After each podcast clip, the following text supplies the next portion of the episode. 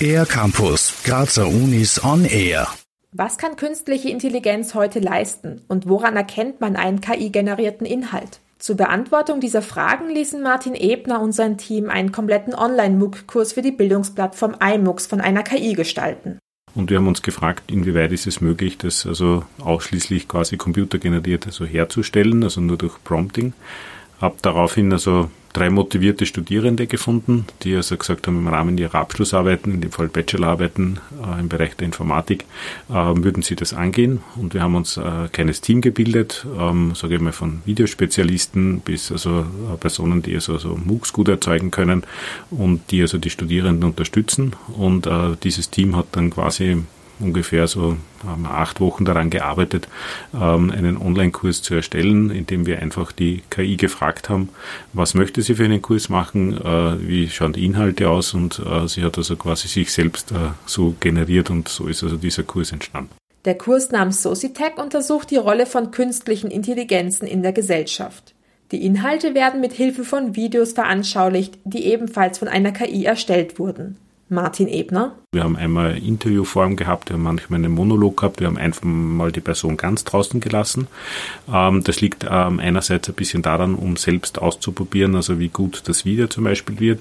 Andererseits haben wir auch verschiedene Tools im Einsatz gehabt. Dann äh, darunter gibt es dann eigentlich das Transkript, das Transkript, das äh, ChatGPT gemacht hat und also damit und, ähm, und dazu gibt es auch sogenannte Self-Assessments pro Modul. Das heißt, habe ich das, was im Video gesehen ist, verstanden. Auch das hat die KI generiert und wir haben sie auch nach Literatur gefragt. Also das heißt, das ist immer so ein Modul. Und dann haben wir einen, glaube ich, einen Orangenstrich oder so gemacht und darunter steht dann alles, was wir getan haben. Das heißt, es ist auch dokumentiert, welche Prompts wir gegeben haben, welche Software wir verwendet haben in diesem Modul und so, dass also jeder nachvollziehen kann, also wie dieses Modul entstanden worden ist, um das auch zur Verfügung zu stellen. Für Benutzerinnen und Benutzer gibt es zudem die Möglichkeit, sich in einem Diskussionsforum über den Kurs auszutauschen.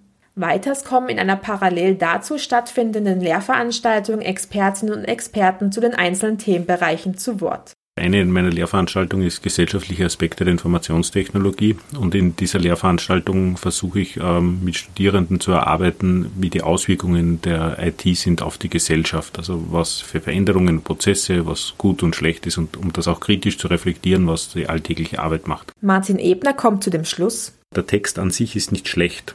Also ich würde jetzt nicht sagen, da steht was Falsches drinnen, aber ich habe es für mich so zusammengefasst, dem Text fehlt die Intelligenz also die Intelligenz äh, im Sinne des Aufbaus der Strukturen, wie ich als Experte das beantworten würde, weil ich mir wahrscheinlich nach der Zielgruppe Gedanke mache und sage, wahrscheinlich sind das die großen Elemente.